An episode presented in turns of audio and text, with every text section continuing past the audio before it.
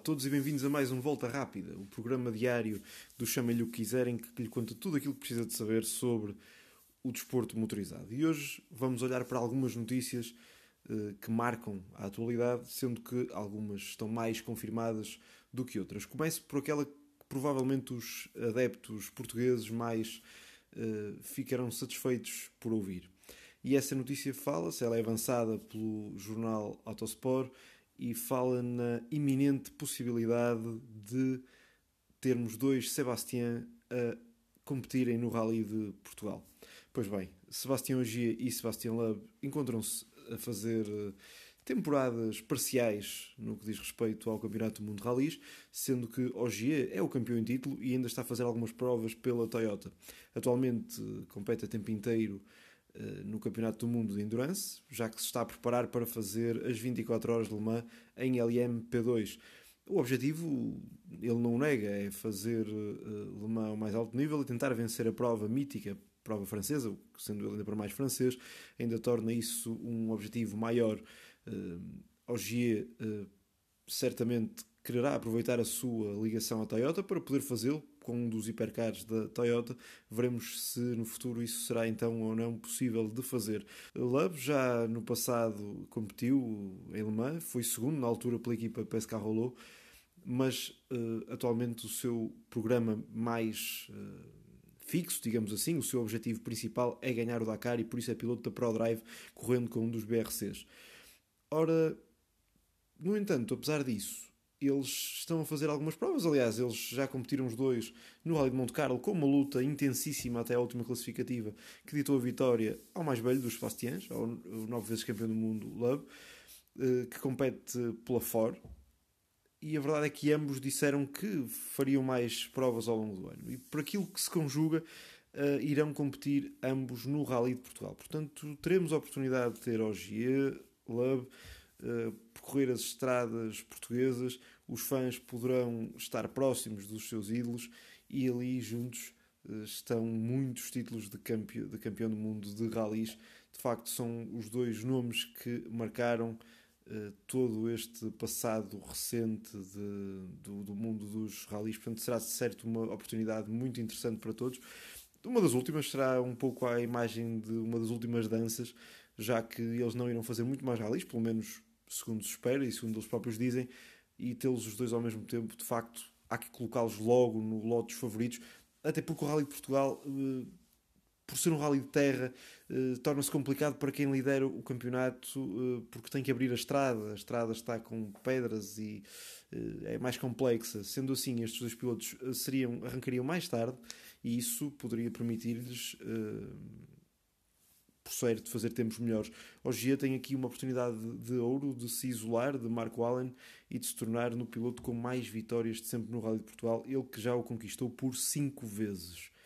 Mudando agora um pouco eh, de assunto, ou seja, saindo dos rallies e passando para o MotoGP, uma das notícias que se uh, impõe dizer é que Marco Marques irá competir uh, em Austin já este fim de semana portanto, terá lugar o Grande Prémio de Austin, no, no, Texas, uh, o Grande Prémio dos Estados Unidos, e Marco Marques voltará, portanto, conseguiu vencer uh, o seu problema de saúde, o que de facto saudamos desde já, e o piloto que já foi oito vezes campeão do mundo, seis vezes em MotoGP, estará então presente numa pista onde ele costuma a cilindrar os adversários. Não se esperará isso, no entanto, também não podemos dizer que isso será impossível, já que o piloto de Cerveira nos habituou a fazer muitas vezes corridas uh, para lá do possível. E estando no MotoGP, volta a um assunto que já noutros episódios aqui foquei e que é o futuro do nosso falcão Miguel Oliveira.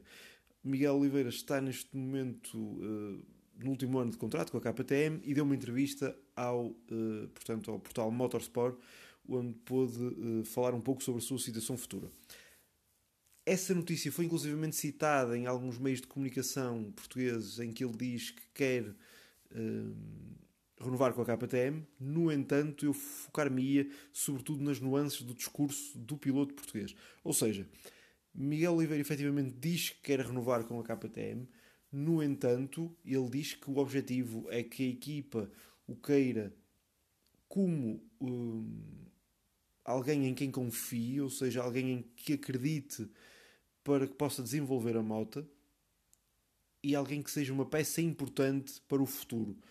Ou seja, aquilo que, e obviamente estou aqui a fazer um pouco de uma análise e como tal, assumo total responsabilidade uh, por estar a fazê-lo na medida em que isto é algo que é apenas a minha visão. Se, se, uh, se ela se está ligada à realidade ou não, o futuro naturalmente o dirá.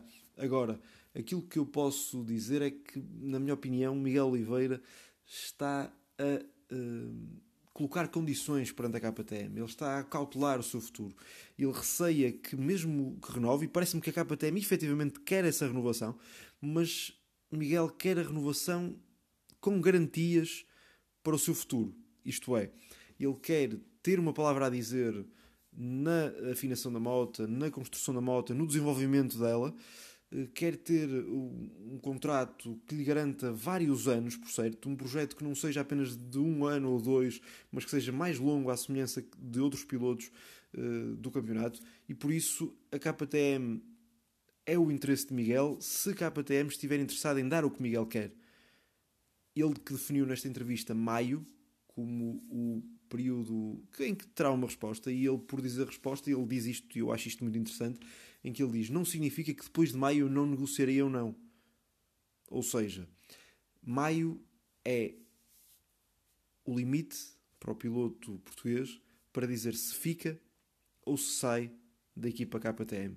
Portanto, no próximo mês, os próximos próximo par de meses, digamos assim, até ao fim do próximo mês, uh, teremos uma resposta veremos o que é que a KTM quer fazer com Miguel Oliveira e, mediante isto, qual é que será a resposta do piloto português. A verdade é que a cada boa prestação que ele faça, a sua cotação no mercado aumentará.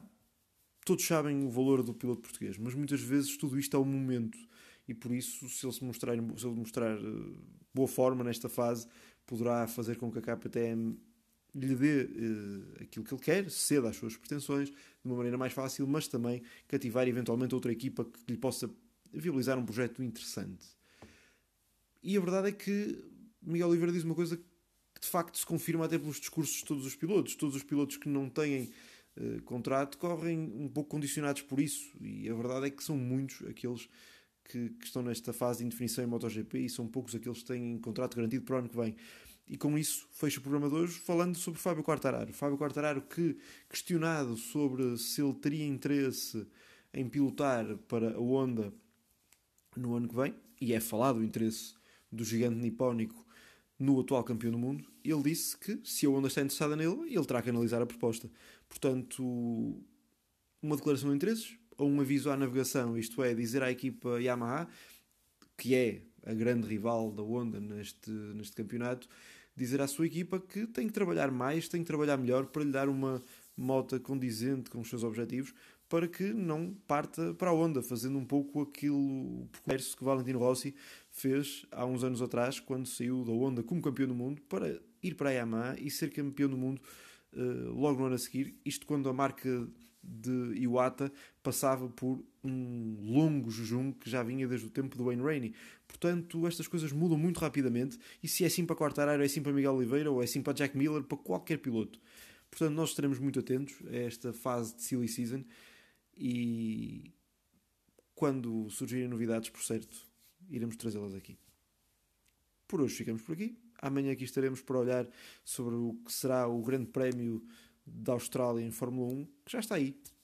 Temos um fim de semana muito interessante. Venha ele. Até amanhã.